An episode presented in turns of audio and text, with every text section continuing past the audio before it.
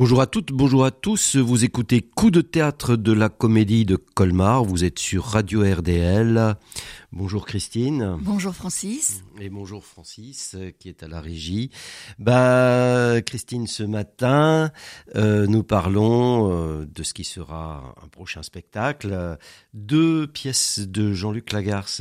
Oui, les, les, règles du savoir-vivre dans la société moderne et qui, sera précédée de, de musical dans une mise en scène de Martial Dufonzobo et avec la très grande actrice Catherine Yegel. Et ça, c'est déjà en soi euh, un événement à Colmar. Voilà, un, moment très important, euh, d'abord euh, pour Catherine Yegel, qui est aujourd'hui une, je dirais, des plus grandes actrices qui a joué le plus longuement, mis en scène, et qui est euh, vraiment quelqu'un qui porte le théâtre en tant que tel et qui est remarquable dans euh, ces deux petites pièces, enfin petites, disons, euh, musical est un peu plus réduit que les règles du savoir-vivre, mais les règles du savoir-vivre dans la société moderne est une pièce même connue à, à Colmar puisque euh, Mireille Herbstmeyer l'a jouée il y a quelques années, donc peut-être certains colmariens l'ont déjà vu. Alors de, quoi s'agit-il pour ces règles du savoir-vivre? Euh, juste un mot euh, sur euh, Jean-Luc Lagarce que nous connaissons un peu mieux aujourd'hui, d'abord parce que juste la fin du monde euh, qui euh, est devenu presque un best-seller puisqu'il est même au baccalauréat d'après ce que j'ai récemment vu. voilà, il a donné lieu à un film euh, de, de, Xavier Dolan, mais mais souvent on connaît ça puis on connaît pas les autres pièces. D'ailleurs, il faut dire que au début, Jean-Luc Lagarde s'était connu davantage comme metteur en scène. Euh, entre autres euh, la mise en scène euh, de UNESCO et de la cantatrice Chauve, et puis de Malade Imaginaire. et puis après le Malade Imaginaire vers la fin, la cagnotte, tout, tout ce, tout, tous ces spectacles mis en scène de la, de la tradition, mis en scène par Jean-Luc Lagarce ont été un succès incroyable. on connaît un peu moins souvent les petites pièces. Par contre, donc les règles du savoir-vivre, qui est une réécriture de de, la fin de, de Jean-Luc Lagarce. Il, il découvre euh, ce livre qui est d'une soi-disant baronne de Staff. Euh, oui, qui est baronne autant que je le suis moi, euh, et... qui datait de la fin du 19e siècle et du début du 20e siècle, et qui a été réédité très très régulièrement, donc une espèce de vadémécum du comportement de la grande bourgeoisie, comment se comporter en société. Ça hein. concerne surtout, c'est une dame qui parle, mais ça concerne surtout les jeunes filles en général, d'ailleurs, comment elles doivent se soumettre à leur mari. Euh, et euh, il y avait euh, toujours des exemplaires de ce vademecum qui circulait. Il, faut dire aussi que dans les années 90, quand Lagarce découvre un exemplaire de ces règles du savoir-vivre dans la société moderne, c'est un peu aussi à la mode parce que Nadine de Rothschild vient de publier un savoir-vivre du 21e siècle pour euh, toutes ces jeunes filles, euh, voilà. Et, et, même Catherine Nigel fait référence ici ou là à ces fameux rallyes euh, qui se jouent encore aujourd'hui. dans, alors, ces rallyes se jouent dans la mesure où on, a des soirées dansantes, ça se joue de cette façon-là, et où bah, les jeunes filles et les jeunes garçons d'ailleurs suivent un dress code tout à fait particulier et une façon de se comporter. Oui, parce que effectivement, dans ces sociétés de l'élite, la société des possédants, euh, tout est indicateur euh, et la façon dont on se comporte, les règles que l'on suit sont fondamentales pour euh, se sentir appartenir à cette classe. Vous savez très bien que quand vous êtes dans la bonne société, on regarde toujours la qualité de vos chaussures, les marques de vos chaussures, et que c'est un indicateur très précieux. Donc dans les règles du savoir-vivre sont énoncées toute une série de règles de comportement qui permettent de contrôler le comportement et aussi peut-être d'ailleurs de mettre les sentiments à distance. Alors évidemment, c'est Jean-Luc Lagarce qui réécrit. Donc euh, la réécriture indique très exactement ces distances qu'il nous faut pour, euh, je dirais, apprécier et euh, c'est une distance ironique telle, ce qui se joue ainsi dans la bonne société, mais aussi dans la société tout court. Alors, juste un mot sur le début. si l'enfant naît mort, est né mort, il faut quand même, tout de même, déclarer sa naissance. Déclarer sa naissance et déclarer sa mort. Et un médecin devra attester que la mort a précédé la naissance. Ainsi que cela commence. Si l'enfant est vivant, est né vivant, si l'enfant est vivant, il arrive parfois que cela arrive, si l'enfant naît vivant, sa naissance doit être déclarée à la mairie du lieu où la mère a accouché. La déclaration doit être faite dans les trois jours suivant l'accouchement. Après, il serait trop tard, on obtiendrait l'inscription de l'acte de naissance qu'au prix de mille ennuis, de mille dépenses, ce n'est pas négligeable, et de peines encore édictées par le Code.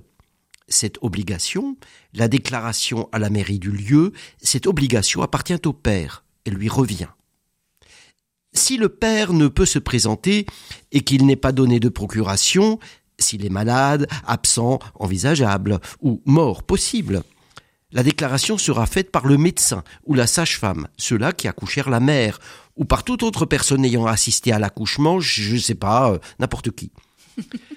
Connaissent les enfants jumeaux, lorsqu'il y a des enfants jumeaux, si des enfants naissent jumeaux et que tous deux restent vivants, on doit, euh, on devra on doit faire connaître l'ordre dans lequel ils sont nés, afin qu'on puisse établir quel est l'aîné, qui est l'aîné, lequel est l'aîné. Si le père, cette fois encore, est pour les jumeaux enfants, jumeaux-nés, vivants plus encore, à double titre, le mot exact, si le père ne peut se présenter à la mairie et qu'il n'est pas donné de procuration, s'il est malade, absent, envisageable ou mort possible, la déclaration est faite par le médecin ou la sage-femme, tous les deux encore, ou par toute autre personne ayant assisté à l'accouchement, je ne sais pas, n'importe qui. Alors évidemment, ici, c'est l'écriture et euh, c'est vraiment l'écriture de la garce qui marque la distance. Euh, et, et, aussi, ce qui, ce qui est quand même frappant, c'est qu'on part plus sur la mort que sur la naissance. Oui, parce que dans les règles du savoir-vivre de la société moderne de la baronne Staff, euh, c'est l'enfant vivant euh, qui est le, centre des préoccupations. Et comme dans toute règle, euh, bien sûr, il faut prévoir les exceptions. Et donc, effectivement, le cas de l'enfant mort est prévu. Mais la garce, qui, dans son ironie, évoque quand même très souvent son propre, son propre cas de figure, puisqu'il est vraiment très malade à ce moment-là, commence par le cas plus particulier de l'enfant mort. Mais ce qu'on voit aussi dans son écriture, et c'est tout à fait typique de l'écriture de Lagarce, c'est la façon dont il reprend des termes, dont il répète euh, certains mots pour nuancer euh, cette recherche du mot juste et une grande partie de l'ironie est liée à cela. Il y a d'ailleurs, et je vais faire un petit peu ma savante, il y a une figure de style qui est très répandue euh, chez Lagarce qui est l'épanorthose, hein, cette façon justement de reprendre les mêmes mots pour nuancer. Alors c'est tout à fait ironique ici et ça nous fait sourire d'ailleurs, même à la lecture simple de Francis, j'ai eu envie de rire, mais pour un acteur, pour une actrice, euh, cette langue de la garce euh, est aussi une langue euh, pas, forcément facile à travailler et assez extraordinaire à dire. Oui, surtout que Catherine Yegel va y mettre le ton, c'est-à-dire elle, elle présente ça comme un ordre, euh, puisqu'il s'agit d'ordonner euh, ce qui se passe socialement. Juste un mot peut-être euh, pour revenir à, à la garce. Euh, il découvre en 88 euh, ce texte-là, il le réécrit, il, il, termine de l'écrire en 93. rappelons que là, la garce est déjà très très malade, il meurt en 95. Et euh, euh toute cette fin de la gare, c'est dominé par des textes qu'il reprend de la tradition, par exemple, c'est le cas du malade imaginaire, euh, mais aussi euh, la réécriture ou le, la, la, grande écriture qu'il fait à partir de juste la fin du monde, c'est-à-dire le pays lointain. c'est une écriture sur des fantômes, sur des morts, sur sur sur la difficulté de revenir dans une famille pour annoncer effectivement qu'on est mourant et comment ça bouscule euh, toute la relation familiale aussi. Donc dans euh, les règles du savoir-vivre, il y a une sorte de mélancolie sous-jacente. On vient de parler de, de l'ironie, de la dimension satirique parce qu'on critique les codes de la société. On a coutume de, de faire de Lagarce un auteur qui n'est pas forcément un auteur euh, sociologique ou politique, mais on s'aperçoit dans les règles du savoir-vivre qu'il avait déjà écrit d'ailleurs aussi quelque chose sur le thème des serviteurs, qu'il était intéressé par des questions sociologiques aussi, et que dans les règles du savoir-vivre, il s'intéresse à ceux qui sont au-dessus, après avoir aussi réfléchi à ceux qui sont plutôt en dessous. Oui, parce que ça lui permet aussi de parler bah, de la vie celle, qui est en train de le quitter, à savoir euh, celle qui d'habitude euh, bah, suit son cours, puisque et ainsi de suite. Euh, le, texte est rythmé par ainsi de suite, c'est-à-dire on va de la naissance à la mort, même si la mort est déjà là la naissance. C'est là où, où le ainsi de suite est, étonnant. Et, il y a cette idée de la continuité du temps et du fait que quelque chose aussi de tragique, d'inéluctable se joue dans cette fuite du temps, ainsi de suite, et la façon dont ça continue. Mais euh, bon, ce qui est aussi vraiment très beau quand même, tu parlais Francis de Mireille Ersmeyer à Colmar, enfin donc certains ont peut-être vu le spectacle, euh, mais euh, Catherine Yegel prend donc d'une certaine façon la suite de, de, cette actrice.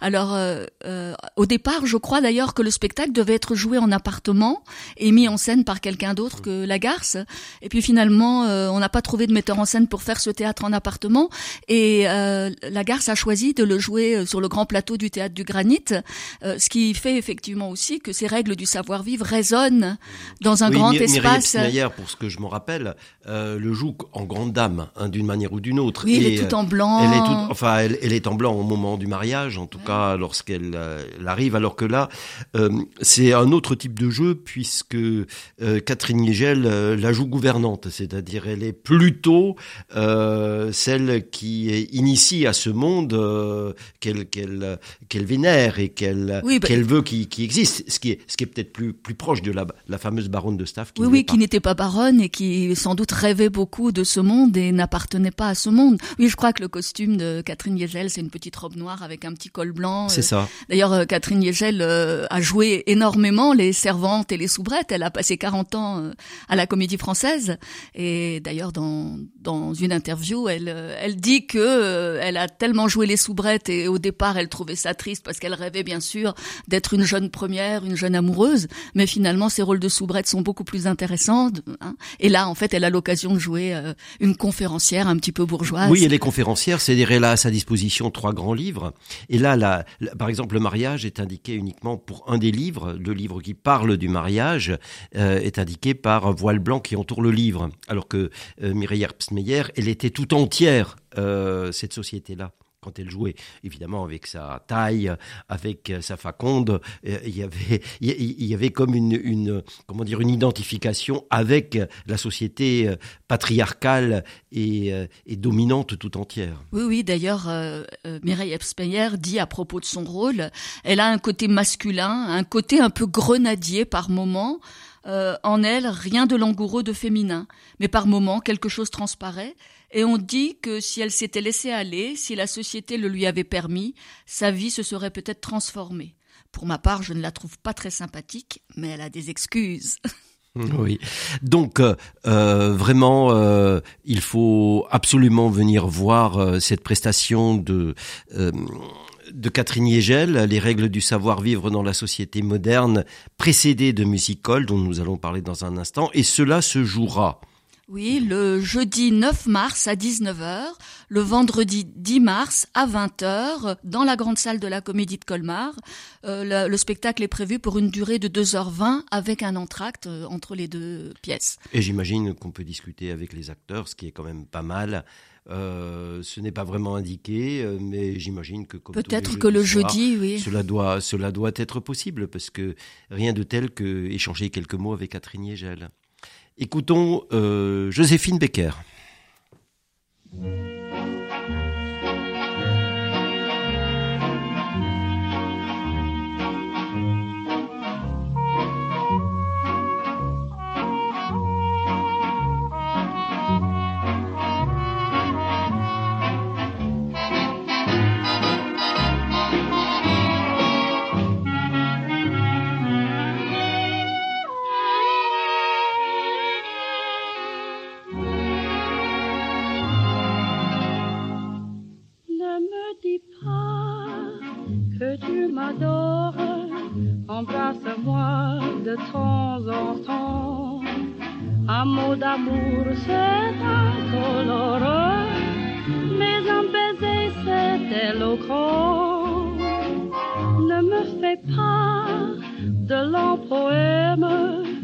Parle pas de tes émois pour me prouver combien tu m'aimes.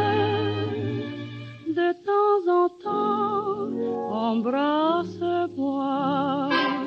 Dans tes bras, prends ma vie car demain tu me quittes. Tu dois m'indemniser. Il faut bien que je fasse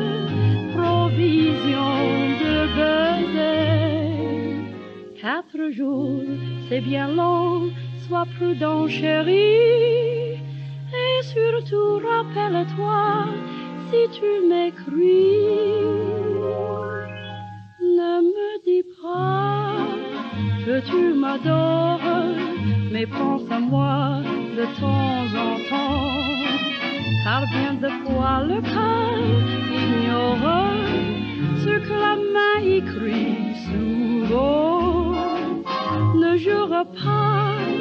D'être fidèle, je veux le croire malgré toi. Mais si les filles là-bas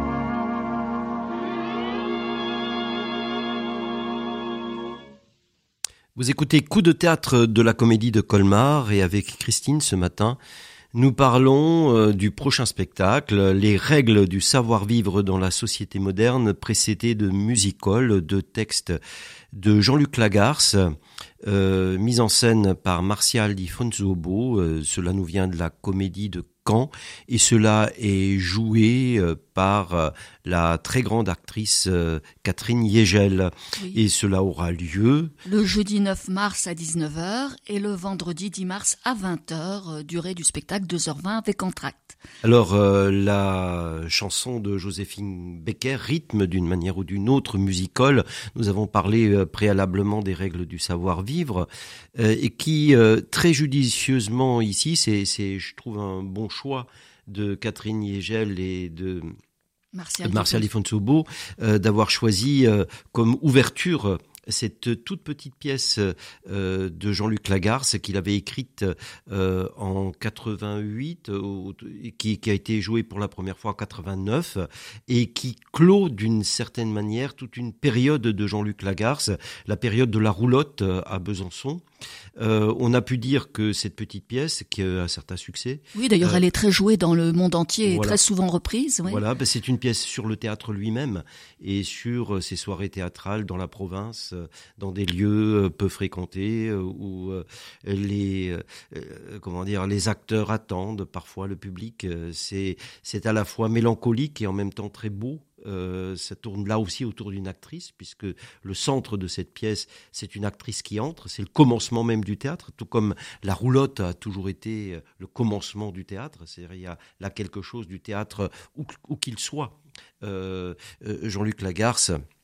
A, euh, qui, qui est de Be- enfin qui est de la région de Besançon euh, et qui a euh, très tôt dès 77 créé la roulotte euh, une sorte de théâtre amateur avec euh, ses, ses compagnons euh, compagnes aussi en particulier François Béreur et euh, Mireille Mireille et Herbst-Meyer euh, ont, ont vécu ça comme comme d'ailleurs tous les tous les saltimbanques comme comme tous les théâtreux Oui. et euh, il s'agit euh, là d'une euh, jeune première, on va le dire comme ça. En tout cas, elle, elle s'appelle euh, là aussi. euh, Il l'appelle Madame, Mam. Madame, Madame, voilà. C'est. Il y avait euh, la dame euh, dans. euh, dans les règles du savoir-vivre, euh, et là il y a Madame, mais c'est l'actrice.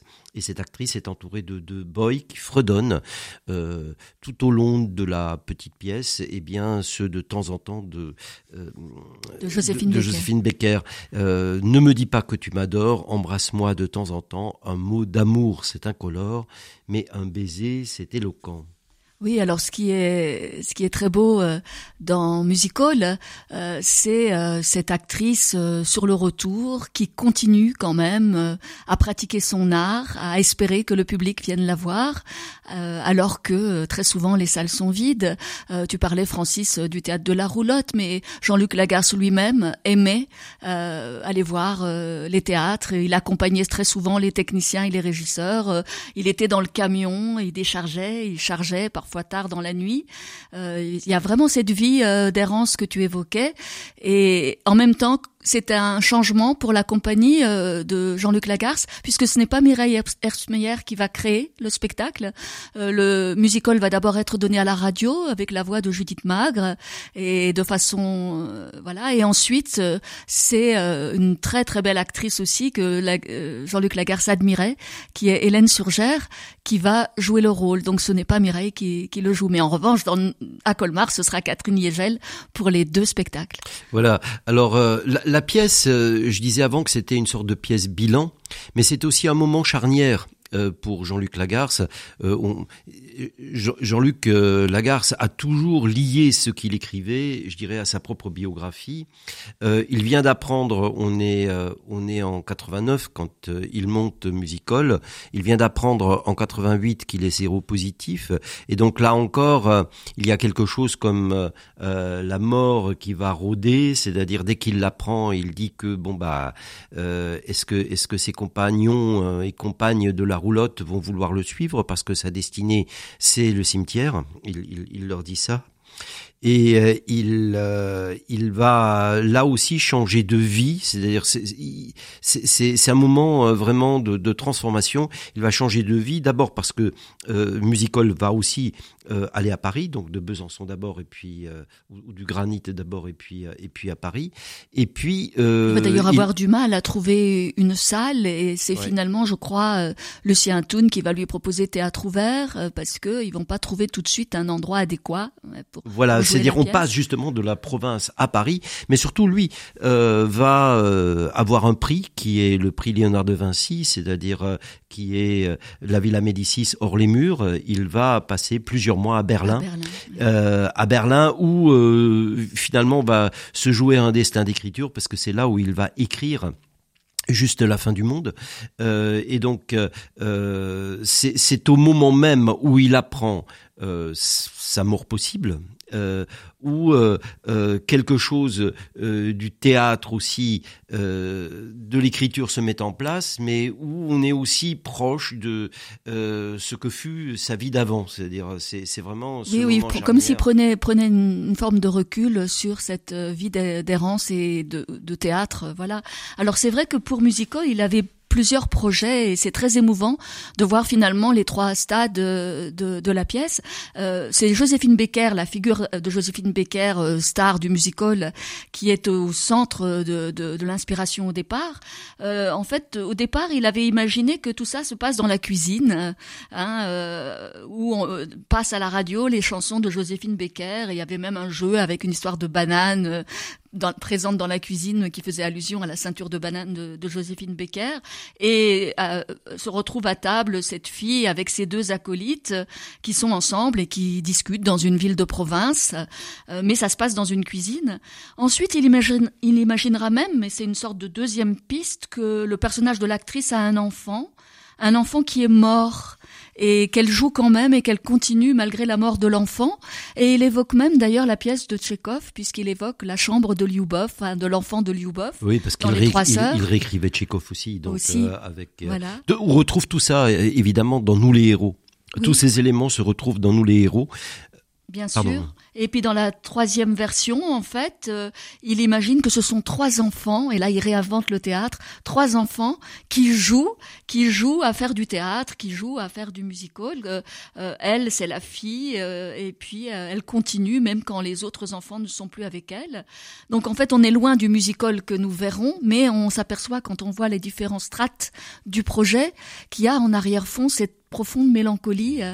Mais il y a aussi en arrière-fond, je dirais, le théâtre de l'absurde. On, on est, euh, on est assez proche puisqu'on attend. C'est le commencement de quelque chose et on attend quelque chose qui, d'une certaine façon, ne viendra pas. Alors oui, ça Euh, c'est plutôt Beckettien. On pourrait C'est imaginer complètement que Beckettien Beckett parce est que dans, le, dans le public. Voilà, Beckett euh, serait dans le public, Euh, mais en même temps, cette attente est entièrement liée à la présence sur le plateau des éléments du décor.